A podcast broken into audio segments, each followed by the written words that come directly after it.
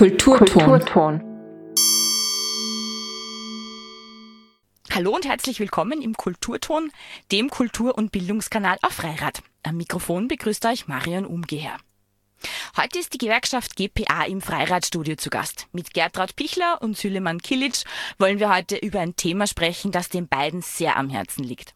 Über das Thema Toleranz und Wertschätzung. Innerhalb der Gewerkschaft ist das Du üblich und diese Tradition übernehmen wir auch heute für die Sendung. Liebe Gertrud, schön, dass du da bist. Ähm, darf ich dich bitten, stell dich ganz kurz vor und dann sag uns bitte, warum für dich Toleranz und Wertschätzung ein ganz zentraler Stellenwert in deiner Arbeit ist. Schönen Nachmittag, hallo.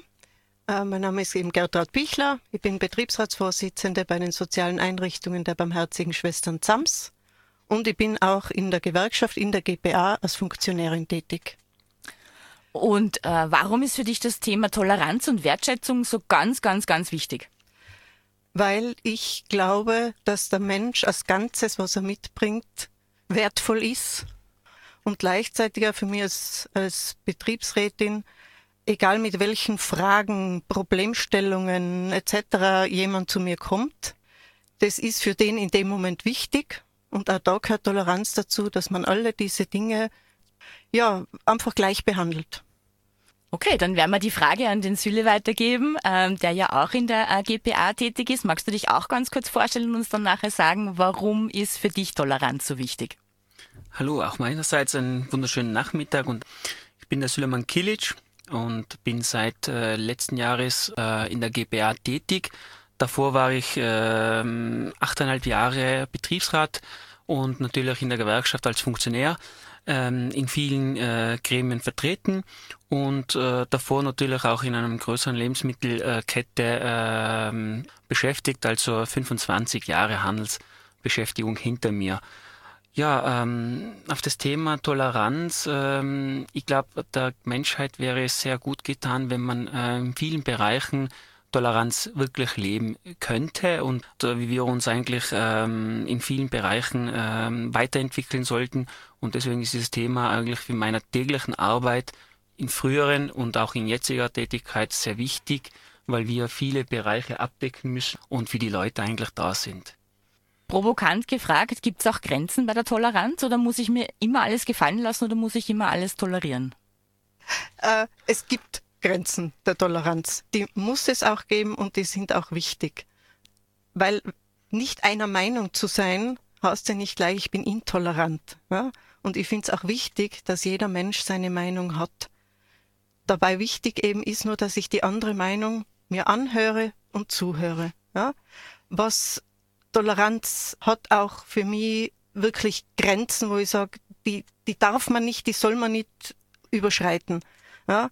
Und zwar geht es dann, wenn ich anderen Schmerz zufüge und das zwar mit vollem Bewusstsein. Ja? Und zwar in jeder Form, bis rauf, wie man aktuell, dieser Krieg ist einfach abzulehnen, da hat Toleranz einfach nichts verloren. Also jede Form der Gewalt auch. Also das hängt genau. natürlich auch mit psychischer Gewalt auch zusammen, die ja in dem Sinne ja keine körperlichen Schmerzen verursacht, aber sehr wohl auch seelisches Leiden mit sich bringt, oder? Ja, absolut. Es Schmerzen jeder Art, die ich ganz bewusst anderen zufüge, die sind einfach abzulehnen. Und dagegen ist auch aktiv was zu tun. Starkes Statement. Süle, magst du vielleicht noch was ergänzen? Also da brauchen wir nicht viel ergänzen und so weiter. In dem Punkt sind wir mit, mit der Gertraud äh, einer Meinung und äh, das leben wir auch und das vertreten wir auch nach außen. Und ähm, da muss man auch äh, rechtzeitig anfangen, wo fängt Toleranz an und wo können wir schon rechtzeitig für gewisse äh, Situationen eingreifen, wo man den äh, überspannt, diese Toleranzgrenze und äh, da wo man bewusst aktiv einwirken müssen, auch gesellschaftlich, dass man sagt, nein, diese Grenze dürfen nicht überschritten werden. Und ich glaube, äh, wie die Gertraud da das äh, erwähnt hat, ab dem Zeitpunkt, wo es um Gewalt und, und, und wenn man Leuten, Menschen äh, Verletzungen zufügt, sei es körperlich, sei es psychisch und alle anderen Arten von, von Gewalttaten, äh, die man sich vorstellen kann, dann sind äh, Toleranzgrenzen weit überschritten. Jetzt wird spannend, eine Überleitung zu finden, weil wenn man zum Thema Toleranz spricht, dann muss man natürlich auch sagen, man weiß aus der Sozialpsychologie, dass in unserem Alltag äh, wir uns ganz oft orientieren mit ähm, Vorurteilen oder mit Sachen, die ganz schnell in unseren Kopf kommen.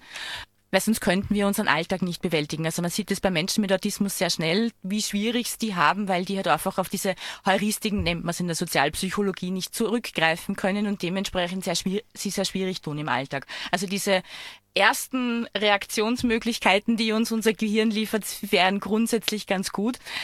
Sie sind, wie gesagt, praktisch, weil man nicht immer nachdenken muss, vor allem wenn man jetzt ans Joghurt ähm, im, im Supermarkt denkt, man greift einfach ins Regal und nimmt eines raus. Wir haben einfach unsere äh, Präferenzen. Das ist natürlich im Kontakt mit Menschen ein ganz ein großes Problem, wenn man solche vorgefertigten Muster hat. Wie geht's denn ihr damit um? Ich möchte da dein Beispiel mit dem Joghurt einfach aufgreifen wenn ich immer zum selben Joghurt greife, kann ich ja auch irgendwie keine neuen Geschmacksrichtungen entdecken. Also nichts Neues wird da ja, meine Geschmackssinne hm, jemals treffen. Ja. Genauso gut werde ich auch nie mit Sicherheit sagen können, was mir nicht schmeckt. Und deshalb bin ich der Meinung, eben, äh, man muss da über den Joghurt schauen, ja, um eben Neues kennenzulernen und um die Gesamtheit des Joghurtangebots kennenzulernen.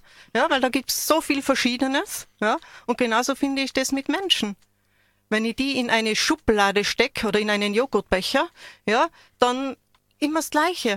Aber Menschen haben so viel zu bieten und so viel Neues und so viel Tolles in ihrer Gesamtheit, ja, wenn ich mich dem verschließe und einfach eben, weil ich gewisse Eigenschaften oder ein gewisses Aussehen nicht tolerieren kann, dann lerne ich ganz viele Dinge nicht kennen. Und vielleicht, wenn ich denen die Chance gebe, ja, vielleicht finde ich die ja toll. Ich meine, wieso muss man immer sagen, das ist per se schlecht, wenn ich es nicht einmal versuche?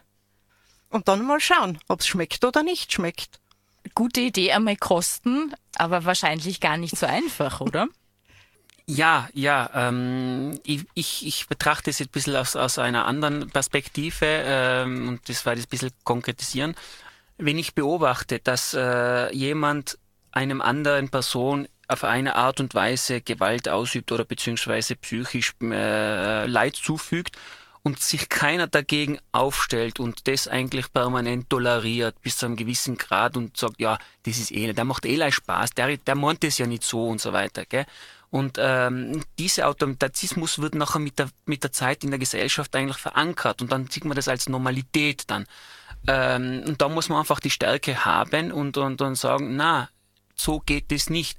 Wenn ich da ähm, Beispiel in meine Schulzeit zurückdenke, ich war immer ähm, körperlich immer der, der Stärkere in der Klasse und, äh, und habe oft oft auch mitbekommen, dass äh, Mitschülern sich äh, anderen Mitschülern, die eher schwächer waren und so weiter, ähm, ihr Frust ein bisschen äh, abgetragen haben oder, oder sie der Meinung waren, das ist lustig und so weiter.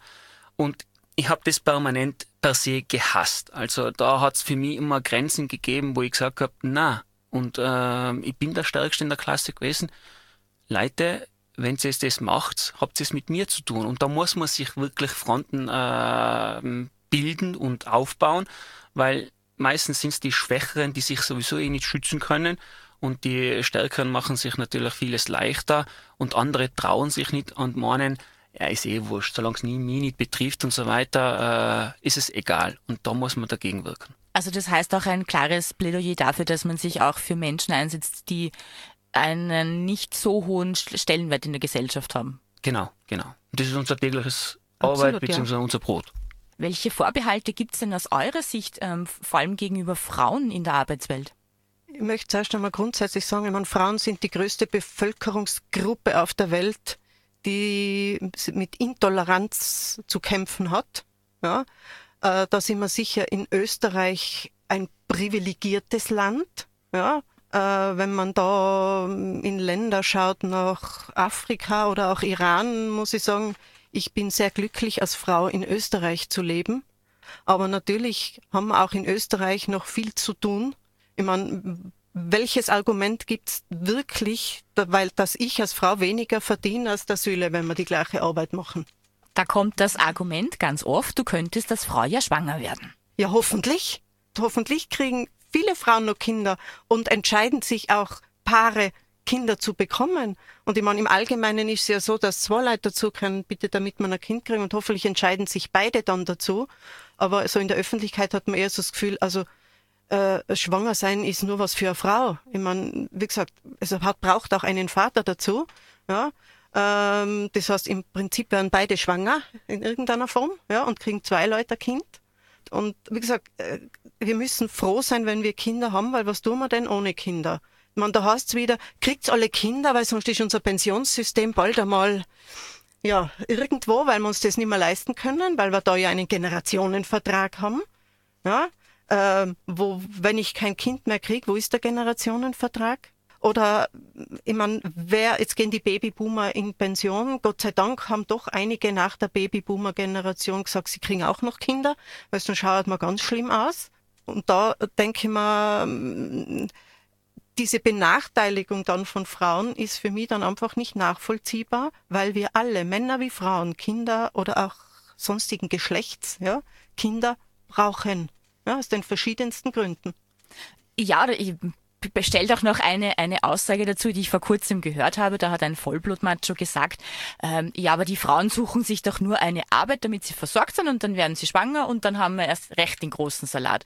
Das ist mehr als wie eine Katastrophe. Der Typ sollte eigentlich froh sein, dass er überhaupt äh, auf der Welt ist. Wenn seine Mutter eigentlich auch so gedacht hätte oder sein Vater, dann wäre dieser, äh, diese Person eigentlich nicht auf der Welt.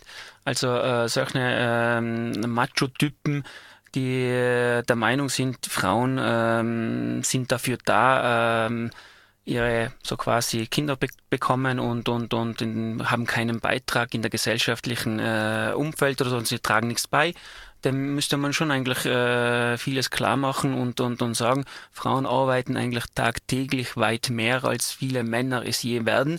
Ähm, das sage ich, äh, ich bin selber äh, Vater, habe äh, drei Kinder und ich weiß, was meine Frau leistet und ich weiß, was meine Mutter geleistet hat. Ich weiß, was viele ältere äh, Generationen zu äh, und man sagt ja immer wieder und das hört man eigentlich auch mit äh, mit meinem Migrationshintergrund da immer wieder, wir haben Österreich ja aufgebaut. Ja, das waren hauptsächlich Frauen, die dieses Land aufgebaut haben. In vielen Ländern eigentlich haben hauptsächlich die Frauen die Länder wieder aufgebaut weil ähm, sie seien meistens diejenigen gewesen, die im Feld gearbeitet haben, gleichzeitig die Kinder aufge auf großgezogen haben und dann zusätzlich noch zu Hause gekocht, vielleicht im Arbeitsleben eigentlich noch mithelfen mussten, weil es finanziell vielleicht nicht ausgegangen ist.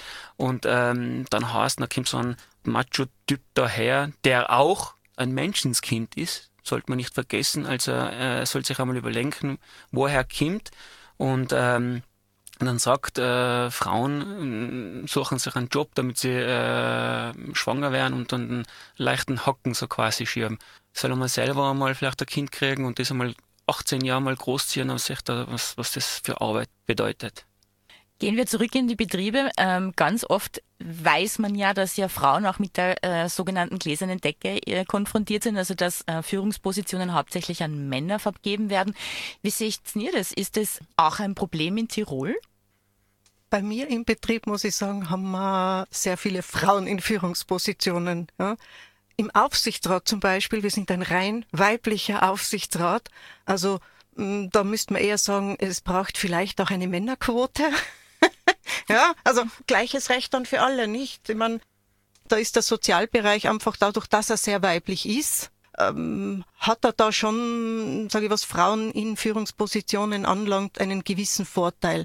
Generell denke ich schon, dass das ein Thema ist, wo man in Österreich noch viel Spielraum nach oben haben, eben weil wir dann nach wie vor Klischees bedienen. Ja, eben gerade eben das Thema Schwangerschaft. Dann wird sie schwanger und fällt zumindest Karenzzeit aus. Ja, und das geht doch nicht. Ja, und dann hat sie ja ein Kind zu versorgen. Ja, dann kann die vielleicht nur mehr halbtägig gehen. Ja, niemand fragt sich das, wenn ein Mann sagt, ach, ich werde Vater. Ach du meine Güte. Jetzt hast du ein Kind zu betreuen. Ja, kannst du dann nur mit 50 Prozent arbeiten? Ein Mann wird einfach nicht gefragt.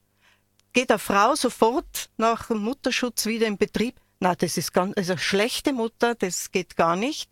Ein Mann geht ähm, meistens oder viele, das Kind wird geboren, da ist er ja noch dabei an dem Tag und am nächsten Tag steht der wieder da bei der Arbeit. Der wird nicht gefragt, du Rabenvater, du solltest eigentlich bei deinem Kind sein. Ja, und ich denke, wie gesagt, da haben wir viel Nachholbedarf, aber eben im Sozialbereich, wobei ich sagen muss, die Männer, die wir haben, sind natürlich vielfach von vornherein in Führungspositionen. vielleicht sollten sich da auch Frauen an der Nase nehmen und sich sagen, ich kann das. Ich glaube, da fehlt es vielleicht auch manchmal an dem Selbstbewusstsein, dass Frauen sich von vornherein auch entwicklungsgesellschaftlich bedingt auch sagen lassen, ja, ich kann das ja gar nicht mit einem Kind oder ich kann das nicht eben, weil ich Frau bin. Ja, mit ein bisschen mehr Selbstbewusstsein denke ich mal, oft Männer. Ja, ich meine, auch ein Klischee, typisch Mann, der geht in eine Gehaltsverhandlung und sagt gleich, also, wenn ich das nicht kriege, dann kriege ich nicht. Ja, die Frau bei der Gehaltsverhandlung sagt, wie viel würden es mir denn geben? Und sagt dann noch, mei, danke, das ist eh viel. ja, und ich glaube, das ist schlussendlich auch etwas, dass wir da vielleicht auf beiden Seiten Aufholbedarf haben. Süle, was sagst du? Aufholbedarf? Also, da hat Gertrud genau einen Punkt äh, erwähnt, was ich eigentlich ähm, nochmal ähm, früheren Zeiten einmal in, im Bereich Handel eine Studie gelesen habe, äh, wo es darum gegangen ist, eben warum Frauen in, in den Vorstand ähm, riechen eigentlich so wenig vertreten sind. Und das ist genau der Knackpunkt. Oft, bitte diese Deutung jetzt nicht falsch verstehen, das ist aus der Studie heraus so. Äh, Fakt ist so, dass viele Männer sich automatisch eigentlich gewisse Aufgaben, obwohl sie die Qualifikation vielleicht nicht haben, sich mehr zutrauen als gegenüber Frauen. Frauen hinterfragen viele Sachen, hinterfragen sich, sich selber. Sie müssen sagen, ich kann's, ich probier's und wenn's nichts wird, ist nichts. Punkt. Ich glaube eher, dass es in der gesellschaftlichen Ordnung oder Prägung im Lebensrhythmus äh, unterschwellig immer wieder der Frau suggeriert wird, akzeptiere deine Rolle, die klischeehaften Bedienungen und so weiter. Und äh, das führt dazu, dass wir immer noch diese Problematiken haben. Ähm, ich versuche zum Beispiel meine äh, zwei Töchter immer so zu, aufzubauen, sag, es kennt's. Im schlimmsten Fall, du hast probiert und wenn nichts ist, ist nichts. Punkt. Du hast nichts verloren, du hast Erfahrung mehr, wo du sagst, okay, ich hab's probiert weil die Frage sollte sich nicht für die Person oder die für die Frau äh, sich niemals stellen. Ähm, Mann, Frau, Fra Familie, Kind etc. oder sowas. Ich probiere es, das ist mein Leben und jedem Mann wäre es gut getan, auch die Frau in diesem Punkt zu unterstützen. Jedem Mann wäre es gut getan, ähm, Tochter zu haben und diese Töchter zu unterstützen, dass man in der gesellschaftlichen Rolle diese Klischees einmal wirklich sukzessiv abbauen kann. Du hast gerade was Schönes gesagt, Klischee. Kommen wir vielleicht zu einem anderen Themenbereich, der auch sehr viel mit Klischee zu tun hat.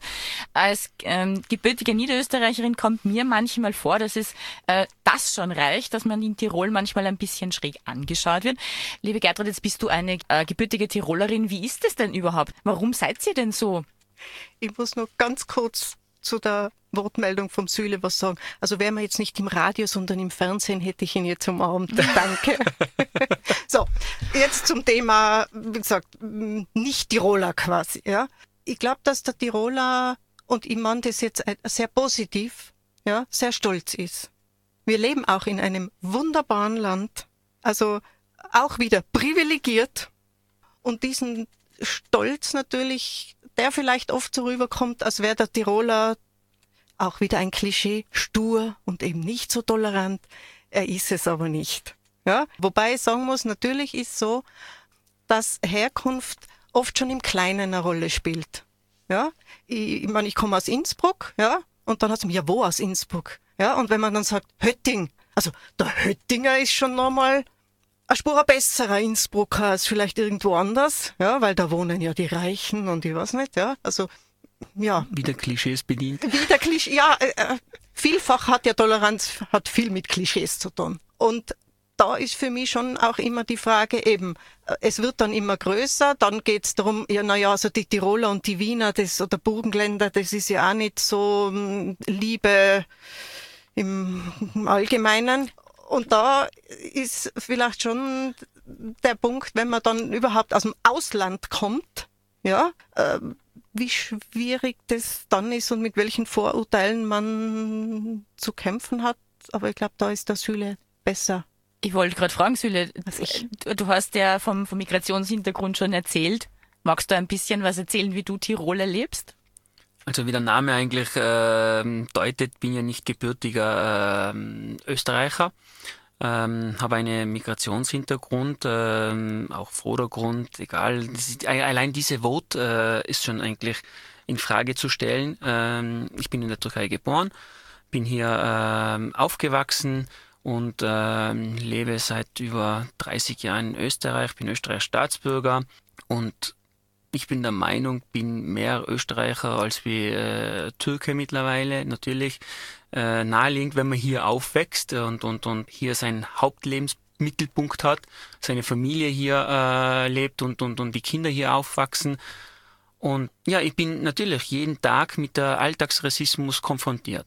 Wobei ich sagen muss, früher war vieles, also in dem Dorf, wo ich aufgewachsen bin, ähm, ganz andere äh, Stimmung und da war es eigentlich eher umgekehrt. Da hat man die Leute noch mit äh, offenen Armen empfangen. Also ich gehöre zu der letzten Generation der Gastarbeiterfamilie und da war es ganz anders. Es sind wirklich äh, Busse nach äh, in die Türkei äh, verschickt worden, damit man für die Tourismusgegenden, äh, vor allem in für Tirol, ähm, Arbeitskräfte holt, hier einsetzen kann, beziehungsweise ihnen die Möglichkeit gibt, sich äh, einen Lebensstandard aufzubauen. Und ähm, ja, ich gehöre zu dieser Gastarbeiterfamilie und ich bin jeden Tag mit dieser Differenzierung, äh, rassistischen Äußerungen, äh, Diskriminierung eigentlich konfrontiert. Es ist sehr schwierig. Es gibt sehr viele positive Erlebnisse und das ist Gott sei Dank weit mehr als wie das Negative. Äh, aber das hat auch mit dem zu tun, weil ich über gewisse Situationen drüber stehe. Also äh, das hat natürlich Wirkung aber ich lasse es nicht zu, dass es eine Negativwirkung draus wird. Also ich empfange diese äh, Deutungen, Wellen etc., was diese Personen äh, zu meiner Person haben, aber ich äh, widere sie nicht, damit äh, ich den Person eigentlich als also nicht signalisieren will, dass ich jetzt was Besseres bin, sondern äh, dass ich ihm sage, also man kann sich eigentlich auf, auf positive Sachen fokussieren weil das Negative ist irgendwo auf der Welt. Und ähm, wenn ich ähm, auf einen Satz, der durch unseren ähm, Bundeskanzler gefallen ist, ähm, Bezug nehmen darf, eben, äh, dass die Gastarbeiterfamilien so quasi ein Fehler gewesen sind, ähm, dann hinterfragt, muss er sich einmal wirklich hinterfragen, auch in seiner gesellschaftlichen, in seinem Umfeld einmal, viele Politiker oder Politikerinnen, die ja auch seinen Reihen sind die haben auch einen Migrationshintergrund. Und wie kann man sich in der Gesellschaft weiterentwickeln, äh, wenn wir solche Leute in Positionen haben, die bewusst in der gesellschaftlichen Umfeld immer noch das Auseinanderdividieren in den Fokus stellen, als wie das Miteinander, weil eine Gesellschaft wächst und stärkt sich dadurch, dass man sich gegenseitig akzeptiert, unterstützt und, und, und äh, toleriert. Und ich glaube, da sind wir, äh, ich und die Gertraud, eigentlich ein, ein Paradebeispiel in unserem Umfeld, wo wir eigentlich Mann, Frau, alt, jung, ähm, dann in, in, in der Gremienarbeit, in der äh, Funktionärin, Mitarbeiter in der Gewerkschaft, ähm, dann haben wir unseren Arbeitsfelder, wo wir so viel vielfältige Menschen aufeinandertreffen, wo viele Probleme aufeinander prallen und uns gegenseitig in jeder Lage unterstützen, egal ob wir eine andere äh, Denke haben. Wir haben einen gemeinsamen Fokus und ich bin froh, dass ich heute dabei sein darf mit der Gertraud, weil ich glaube, äh, wir sind schon ein Vorzeigebeispiel, ähm, wie man gewisse Sachen positiv machen kann. Absolut. Und mit den Worten der Gewerkschaft, nur gemeinsam sind wir stark. Genau. Ja, bei allen Unterschieden. Genau, ich wollte gerade fragen, oder? Die Unterschiede sind gut, dass sie da sind, aber ich glaube, man darf und äh, muss sich auch ein bisschen auf die Unterschiede einlassen können. Und ich glaube, man soll auch, darf sich auch ein bisschen darauf einlassen, die andere Position auch wirklich einmal zu verstehen und einmal sich auf das einzulassen. Ich glaube, an dem scheitert es ganz oft heute. Absolut. Und, und ich für mich denke mir immer, will ich in Schubladen gesteckt werden? Will ich, dass man mich einer Farbe zuordnet? Ja, dieses Schwarz-Weiß-Denken oft ich bin, wenn ich mich beschreiben müsste, würde ich sagen, ich bin bunt. Ja, weil ich finde, jeder Mensch hat ganz verschiedene Aspekte, verschiedene Talente, auch Nicht-Talente. Und das ist ja das, was, was wunderschön ist, ja, wenn, wenn man das zulassen kann, ja, und sagt, jetzt mache ich mal die Schublade auf und die Schublade auf, ja, und, und lerne dich kennen, weil irgendwas findet man, was man dann gut findet am anderen. Auch wenn man momentan, wie gesagt, sich vielleicht von einem Klischee leiten lässt. Ja, wobei ich mir immer denke, das ist so etwas, wo ich sage, wo ich an mir, wo ich für mich immer lernen möchte, ist, so wenig wie möglich sofort, wenn ich jemanden kennenlerne, in einem Klischee denken. Ja? Weil wie gesagt, ich will ja auch nicht, wenn ich in einen Raum komme und jeder denkt sich, ah Frau. Blond noch dazu. B blond, oder? ja. Ich habe auch noch blaue Augen, also mein Klischee ist ja ganz fürchterlich. Also da muss ja jeder dann denken, na, beim Kopf wird sie nicht viel haben und das möchte ich ja auch nicht. Ja, ich möchte auch, dass man mir die Chance gibt, dass man mich kennenlernt. Jetzt hast du gerade ein wunderbares Stichwort auch noch geliefert für einen weiteren Themenbereich, auf den wir vielleicht noch ganz kurz eingehen. Und zwar die Expertise von älteren Arbeitnehmern wird halt ganz oft nicht geschätzt. Wie kann man denn mit dem umgehen? Ich finde das ganz was Problematisches, weil man ältere Arbeitnehmerinnen eigentlich nur in Geld sieht, ja, die kosten mehr und eben nicht sieht, wie viel Erfahrung die mitbringen, wie viel Leistung da dahinter steckt. Ja?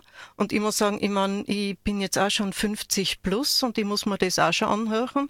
Ja? Oft von Männern, die glauben, sie müssten damit irgendwie mich schlecht machen. Ja? Und ich finde das ganz gefährlich, eben wieder im Sinn des Generationenvertrags, den wir haben, ja, wo wir auch wissen, wir werden ält alle älter werden. Jede Generation wird nur ein paar Jahre älter werden. Ähm, es werden aber immer mehr Ältere werden auch und weniger Jüngere. Ja, wo ich finde, also man sollte ja auch schauen, dass man länger arbeitet jetzt. Also plötzlich kriegt das Alter dann doch wieder an Wert. Ja, da geht's auch wieder darum, ob ich jetzt eine jüngere Arbeitnehmerin bin oder eine ältere oder vielleicht schon eine alte Arbeitnehmerin bin. Das ist alles gleich, weil die einen haben Stärken und Schwächen, die sie mitbringen und auch die anderen. Ja? Und das ist ja auch wieder nur ein Teil, das mir ausmacht, das Alter.